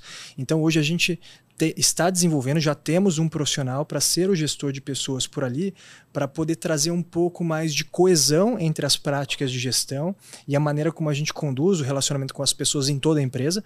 Claro que tem uma liberdade em cada uma das áreas, porque diferentes áreas demandam um diferente tipo de gestão, um diferente tipo de estratégia, mas existe uma unidade né, em torno da cultura, do comportamento que a gente espera, que, que vem sendo praticada, e porque com essas mudanças a gente tem muitas contratações o tempo inteiro. Então a gente estava vendo essa métrica uhum, ontem. Uhum. É, a, nós, né, aqui nas duas unidades de negócio, em uma, é, nós temos 60% do time que está na empresa há menos de 12 meses e na outra 50% do time. As duas unidades Muita quais são mesmo? Nova. É que é a fábrica e o escritório. Tá, então vamos falar que a gente tem pouco mais de 50% de todo o time é, entrou na empresa há menos de 12 meses. Nossa, bastante, Isso faz com que a gente tenha que, tenha que é, ter cada vez mais melhores métodos de recrutamento e seleção. Né, de, de contratação, de desenvolvimento de pessoas, porque a gente precisa constantemente estar tá treinando desenvolvendo é, e sem ter alguém olhando para isso e, e, acaba que a atenção do gestor ela concorre com os seus desafios do dia a dia com a necessidade de recrutamento uhum. e seleção. E se não tem um gestor de pessoas né, alguém de, de pessoas para apoiar o gestor nesse processo a gente, a, gente viu que eles acabam sendo lentos em relação aos movimentos que são necessários de serem feitos. Então vou dar um exemplo. Acontece, de tanto trabalho que vai dar você trabalhar a demissão de, de um profissional que não está performando conforme as expectativas e contratar um novo você acaba sendo negligente em relação a isso e não fazendo nada. E aí e, deixa a pessoa que não está performando. Então a lá. gente trouxe alguém que vai apoiar os gestores nesse processo para que isso seja é, é simplificado de maneira Mas esse apoio que... é o que na prática? Essa pessoa vai apoiar é, recrutamento e seleção. Então, ela, ela hoje tá, né, faz toda a responsabilidade pelo mapeamento do, da estrutura do desenho de cargos. É, vai, então, vai olhar, apoiar muito o recrutamento e seleção, apoiar o processo de onboarding, de treinamento, é, a evolução dessas pessoas né, em, em, relação ao que foi proposto ao longo da tua trilha. Acompanhar desempenho, feedbacks, métricas. desempenho, plano de cargos e salários. Então, mais uma Entendi. parte não de, de, departamento pessoal, mas de gestão de pessoas, assim, de fato. E, e, e ser um braço direito de cada um dos gestores na tua área né, para discutir time, discutir estratégia, discutir né, tudo que precisa ser feito. Hoje, hoje é, é necessário assim, eu que a gente vou, tem. Eu vou desligar meu microfone um pouco, senão o Pedrão vai começar a ficar bravo. É que eu tô com. Não, não, não, pode fazer as perguntas. É que eu, eu queria saber, daí dentro dessa jornada toda, dessa estrutura, Onde e como que entrou o Caio Castro? Ah, essa qual pergunta que, qual que é a história, velho? falha, né, cara? Essa ela, ela aparece falha. sempre a pergunta?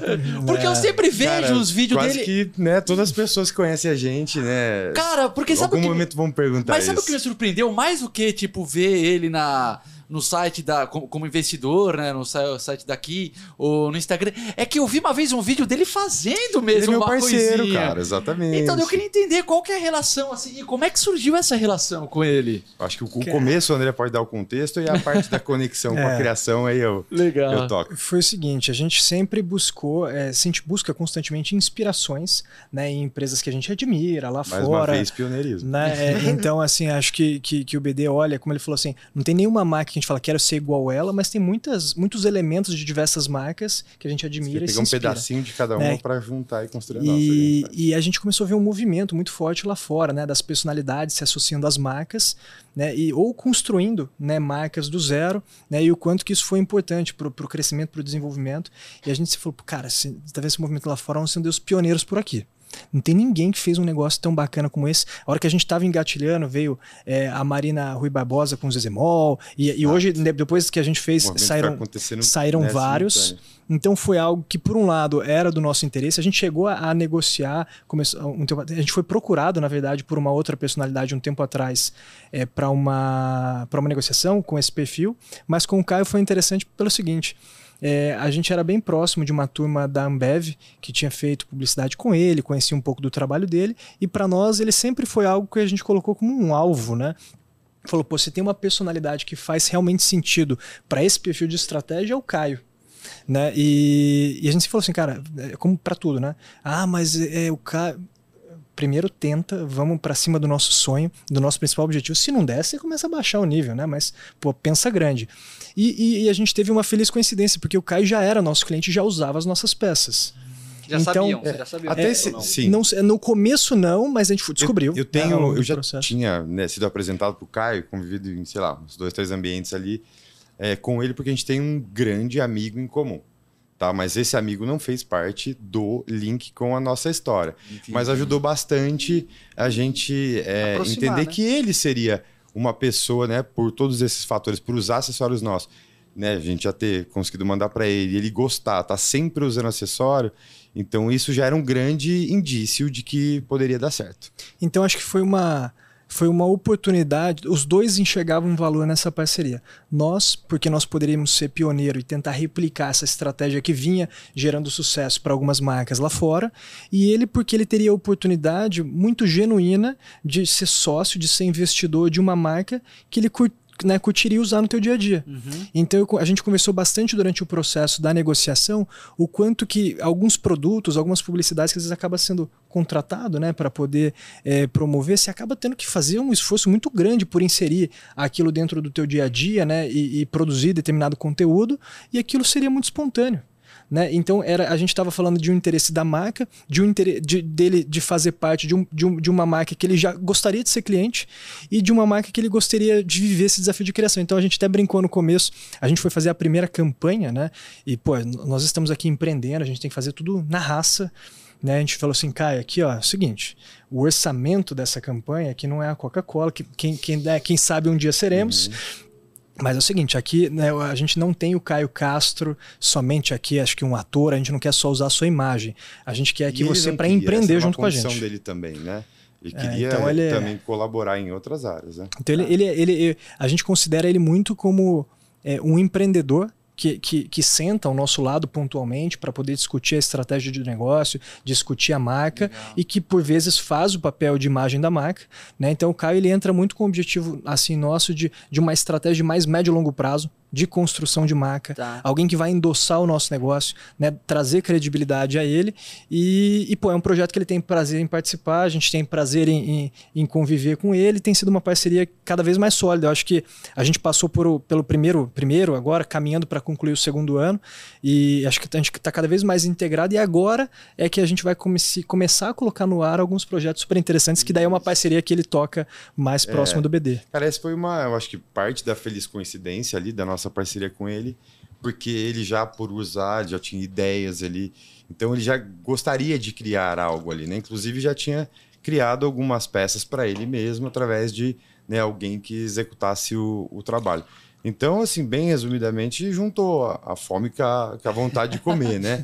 Então, assim, e outra feliz coincidência é que a gente se deu muito bem em particular, assim, então, Que é, fundamental, né? Porque é um- fundamental. Eu, um- uma empresa que nem um casamento, né? Vocês há Exato. nove anos juntos, eu e o Thiago também, a gente tá dez, velho. Tipo, meu, você tem que se dar bem. tem que se dar bem, né? Então, assim, é, só que além de, de se dar bem, né, a gente gostou ali de, né, é, é, rolou uma afinidade grande, assim, o que facilita bastante, né? Então, o, o nosso trabalho, assim, eu até brinco, falo, foi atrás de um sócio, ganhou um amigo, É. né?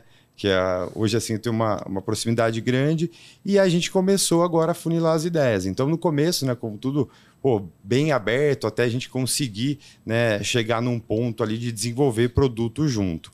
E o Caio é muito cheio de ideias também, né? Naturalmente, artista super criativo e boas ideias, né? Mas para ter a relação com identidade visual e tudo mais da marca, a gente teve um certo tempo de maturação e agora, né? A gente chegou no, nesse ponto. E o, o mais legal, assim, é que ele vai ter uma linha exclusiva, ó, dando spoiler aqui.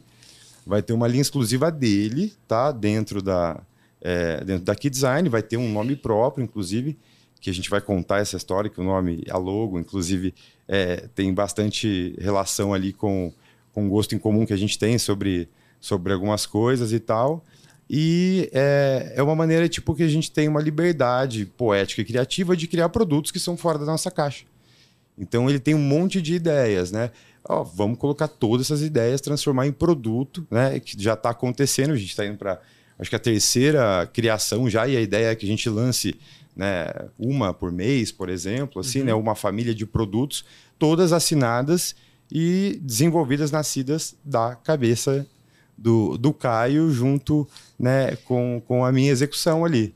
E eu acho então que tem, agora a gente vai nascer o nosso né? primeiro Eu- filho. Eu acho que tem, a gente tem uma nítida mudança aqui na expectativa entre o que nós esperávamos é, no início da parceria e qual a estratégia atualmente utilizada por nós, porque claro que né, pela força que o Caio tem, né, a imagem dele tem, a audiência que ele tem no Instagram, por exemplo, a gente faz uso da imagem dele em campanhas, na produção de conteúdo, utilizamos dos canais dele de comunicação, mas hoje a gente vê que a gente tem um leque muito mais amplo, né, é, que a gente pode explorar com essa parceria. Além da parte de criação e desenvolvimento de produto, o Caio tem funcionado para nós muito como um hub de oportunidades, porque ele tem um relacionamento Uhum, muito grande Uhum.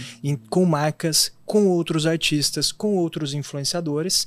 Então a gente também vem na cola aí com uma ou outra collab que foi eh, promovida, o, o relacionamento inicial, Ele a introdução clicou. foi promovida por ele. Foi a ponte, né? Pessoas que eram do seu relacionamento, col- col- colaborações com outros artistas que virão na sequência também. Quem fez a ponte inicial foi ele. Então, é, eu acho que foi importante esse momento para a gente se conhecer, seja para desenvolver produto, seja para ajudar. É difícil eu ajudar no teu negócio se eu não conhecer ele. Uhum. É difícil eu criar produto se eu chegar assim, ah, eu pensei num produto assim, você fala, cara, tudo bem, mas como é que nós vamos executar isso?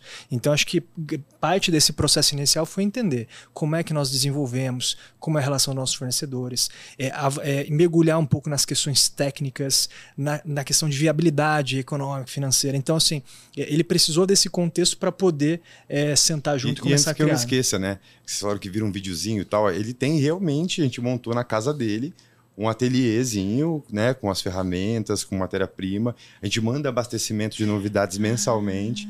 então ele realmente tem um cantinho dele ele ali desenvolver. que ele pode desenvolver e, e ajudar. Então, de fato, ele é, é uma extensão ali da, da, da criação também. Eu acho essa conexão aí que vocês têm com ele real, autêntica, ele mexendo nos negócios Uhum. assim, eu acho sensacional.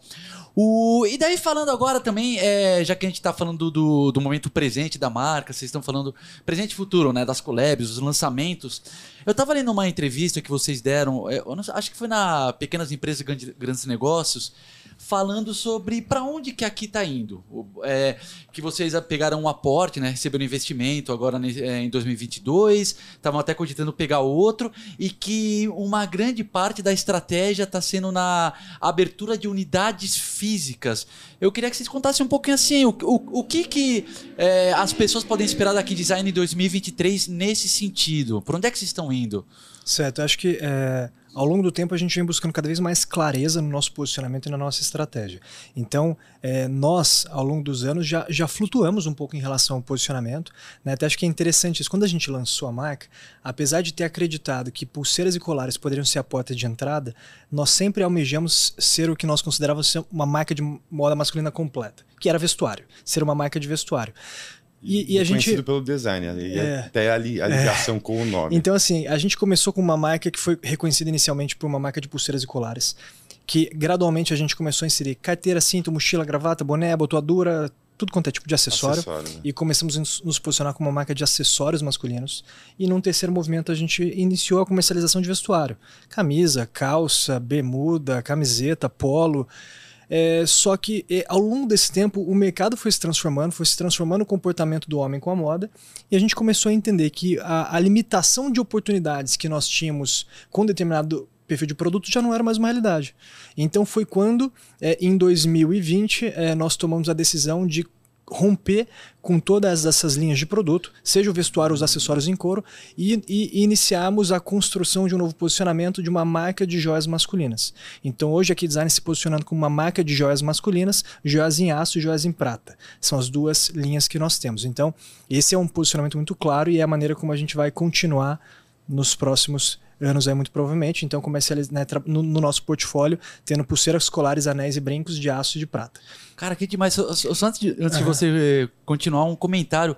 Como é, às vezes você focar e concentrar é um passo. Às às vezes as pessoas que estão empreendendo acham que é, o próximo passo sempre tem que se ampliar, ampliar, ampliar, ampliar. Mas acho muito interessante isso que você está comentando, que em vez de ampliar, vocês falaram, não, vamos focar no que a gente é o melhor.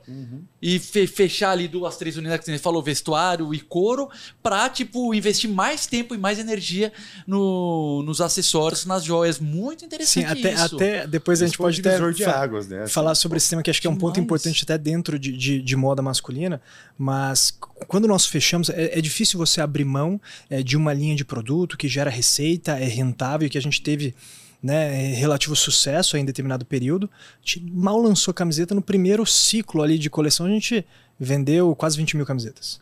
Mesmo ela sendo o acessório do acessório. Tá, então assim, é, isso É, foi muito. No nosso caso, era o acessório, né? É, verdade, Então, é. ela era para complementar ela, o ela foi, foi, um- foi um negócio interessante. Só que a gente viu que, que isso atrapalhava um pouco o desenvolvimento da nossa estratégia. A gente, na época, acabou começando a bater de frente com marcas de vestuário masculino que hoje nos- estão se tornando nossas parceiras. Né? E tem até o caso, por exemplo, depois a gente pode falar da Aramis, que eles fizeram, né, recentemente lançaram um marketplace é, de, de moda, e foi uma tese que nós desenvolvemos, é algo que ainda está aí no nosso radar, e que foi, inclusive, nós fomos estimulados por um fundo a executar essa tese para receber determinado aporte numa época, mas a gente achou que fugiria um pouco do nosso propósito e o que a gente acreditava, que era o seguinte: vocês conhecem a Huckberry, que é, que é, um, né, é um, um dos principais portais de moda masculina que, que tem nos Estados Unidos, então eles são um portal de moda lifestyle voltado para o homem. E a nossa, a nossa estratégia na época era o seguinte: vamos recolher essas outras categorias, mas não necessariamente deixar de comercializá-las. Mas como marca, nós nos posicionaremos como uma marca de joias masculinas, mas como canal, poderemos ser um portal de moda lifestyle voltado para o homem, agregando diferentes categorias de produto e conteúdo. Então, pô, a gente acha que aqui no Brasil não tem nenhum portal com essa característica. E então é, é uma tese mais fota- focada no digital que foi estimulada por um dos fundos para a gente tentar repicar, tropicalizar esse sucesso que a Huckberry tem lá fora.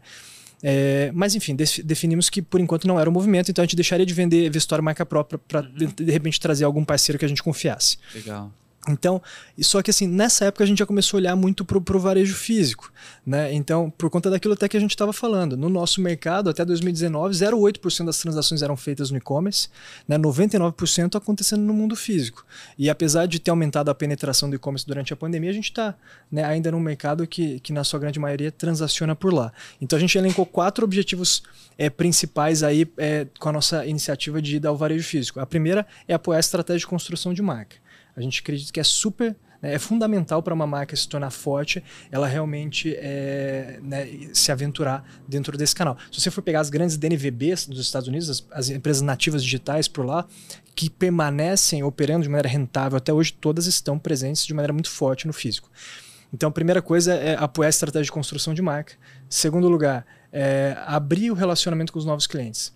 A gente vê que o e-commerce, quando por um lado representa a conveniência, né, prático comprar, para grande parte dos nossos clientes a gente sabe que é um inconveniente. A gente lida com homens que não, nunca compraram essa categoria, não sabe o que comprar, não sabe como combinar, não sabe o seu Entendi. tamanho.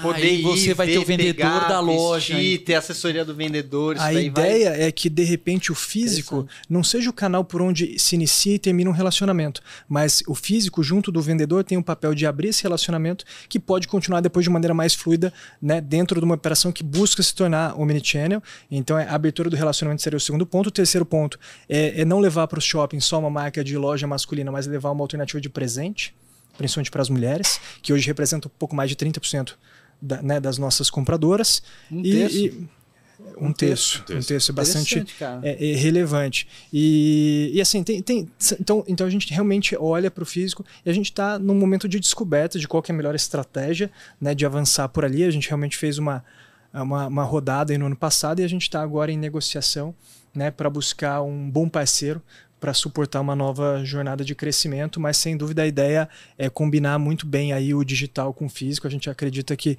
que essa combinação é que Mas, vai mas gerar. peraí, vocês estão dependendo desse novo parceiro para fazer essa expansão pro físico? Dependendo do modelo de expansão, sim, né? Quando Tá. você tem uma- um modelo de expansão via franquia menos intensivo em capital, é, é um movimento que a gente conseguiria financiar, né? Na realidade atual, é uma primeira fase, mas de marca própria, é, né, loja própria não, porque acaba demandando muito mais recurso. E a gente acha que tem parceiros aí que podem ajudar a gente a destravar valor e, e, e ir muito mais longe, muito mais rápido Tá, né? Sejam eles parceiros, assim, investidores financeiros ou até alguns estratégicos que possam é, compartilhar importantes sinergias com a gente, né? E ajudar a, a- a potencializar o, né, o nosso negócio. Então a gente está hoje, vamos dizer assim, em- eh, buscando firmar algumas negociações que vão trazer um pouco mais clareza para o nosso próximo passo, mas a gente tem uma estratégia bastante clara aí a partir do próximo ano.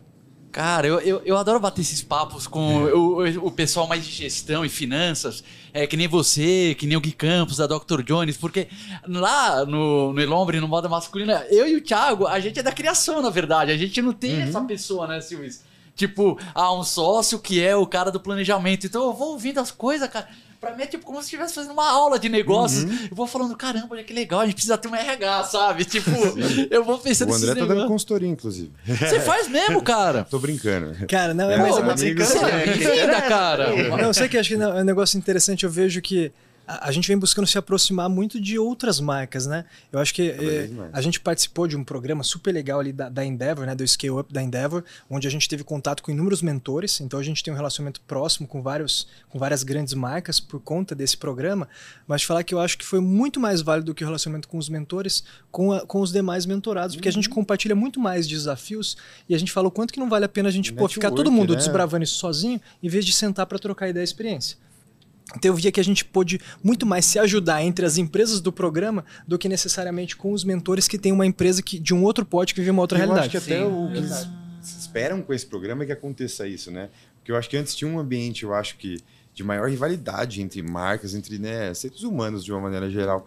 E hoje essa questão né, da colaboração, seja ela né, em produto, em negócio, essa troca só fortalece, né? Não é um contra o outro, estamos todo mundo junto. é Cara, isso. a gente já teve muito essa conversa com o criador de conteúdo, porque também às vezes pode parecer assim, porra, um blogueiro, daí o outro são concorrentes, mas na verdade não é, porque se um cara faz um trabalho legal, que tipo, opa, a marca gosta, ela vê que tem criadores sério, sério, pô, o que ela vai querer? Conhecer outros criadores, Exato. ela vai querer ir expandindo. Então, eu penso muito que nem você, cara. Uhum. Quanto mais, tipo, com- vai se andando junto, o, aliás, várias partes do mercado, pô, cara, todo mundo sai ganhando, inclusive o consumidor, né? Pra dizer que eu acho que Principalmente. a gente tá falando de consultoria, mas pra Exato. dizer que, pô, eu acho que nada melhor do que às vezes essa troca é uma consultoria que a gente oferece um pro outro, né? Trocando ideia, experiência. e, e, e- e a gente acabou de sair, né? Não pode falar quem, mas a gente acabou de sair de alguém que concorre com a gente.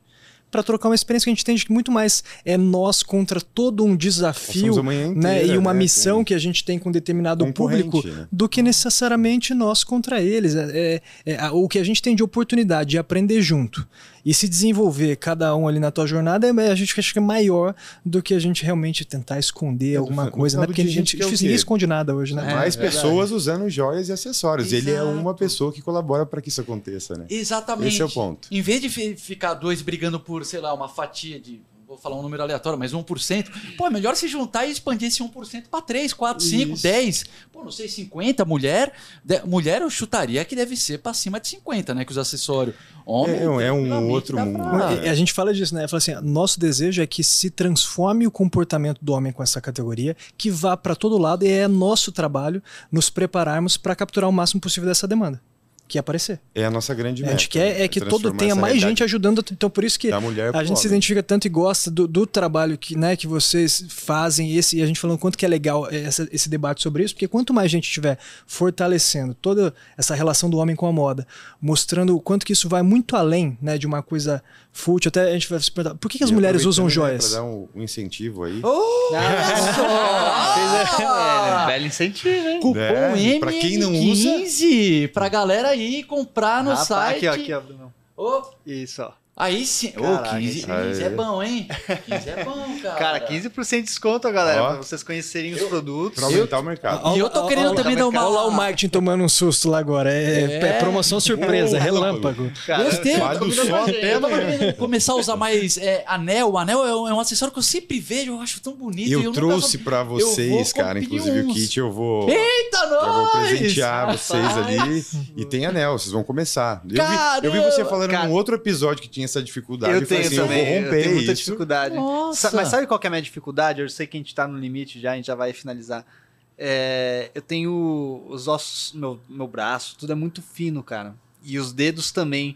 Então, eu sinto que o anel faz muito volume, sabe? Por mais que ele seja fininho, essa é a minha dificuldade com o anel. Mas a gente Cara, vai mas superar isso, né? É só achar o que vai ter a proporção correta no dedo correto que combina com você. É, por exemplo, eu acho que eu minha né, me atrevi a, a trazer um que eu acredito Ah, que que seja esse. legal, pô. Obrigado. Né? Então, é, eu acho que essa barreira a gente vai romper aí com esse presente. Maravilha. Sensacional. Então, cara, eu, o pessoal aqui da produção já deu sinal que estamos chegando no finalzinho da, do nosso tempo de estúdio. O papo passou voando. Voando. Muito bom. E eu queria agradecer demais vocês aqui pela, pela presença. Meu, foi muito bacana bater esse papo.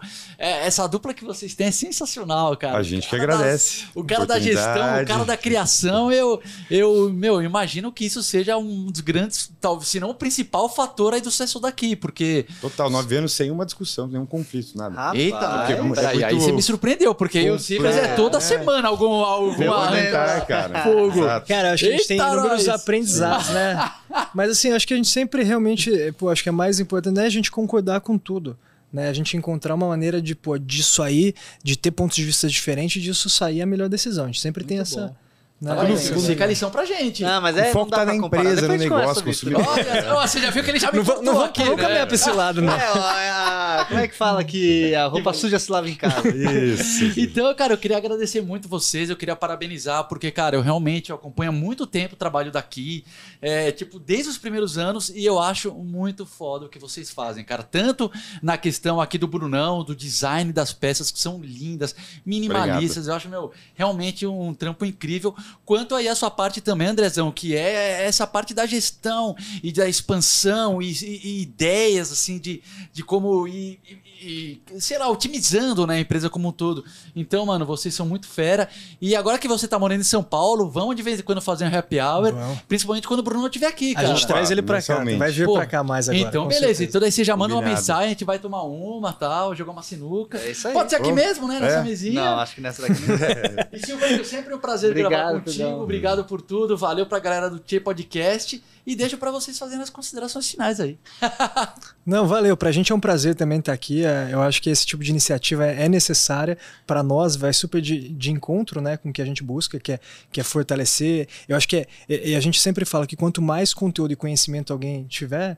É, é maior é seu nível de exigência em relação ao produto, maior é o nível de consumo, né? E sem dúvida a gente se beneficia desse tipo de iniciativa. Então, também parabenizar vocês pela iniciativa. A gente está feliz de estar aqui. Sem dúvida, vamos trocar mais ideia. Exatamente. O prazer é esse, né? Alguém que fomenta esse mercado e né, ajuda principalmente nessa parte, eu acho que educacional, em estimular aí novos empreendedores e direcionado ao nosso mercado aí também. Obrigado mais uma vez Imagina. e acho que até a próxima, né? É, eu queria só, é isso aí. Eu queria só, Pedrão, é, pedir licença aqui, porque, cara, durante todo o nosso papo eu lembrei do Lex. O Lex é um sócio que faleceu ano passado, né? Tá, tá- tava desde o começo da empresa com a gente. E, cara, o Lex era um apaixonado por design. E aí eu fiquei ao longo da nossa conversa inteira pensando, putz, faltou um André na vida do Lex, cara. O Lex era tipo você, assim, Brunão. Amava. Ele chegou a fazer aula de desenvolvimento também dos acessórios e tal. Então pensei muito nele durante esse episódio. Queria dedicar a ele, Homenagem. é, homenagear ele Não aí. conheci, mas já consigo sentir aí só pelo teu olhar aí É isso aí, o quanto Bruno. ele era importante. Certo, Pedrão? Lindo, Silvio. Gostei. Justa homenagem, né? Episódio em homenagem ao Lex. Então é isso, gente. Obrigado pela audiência e até o próximo episódio. Valeu, obrigado.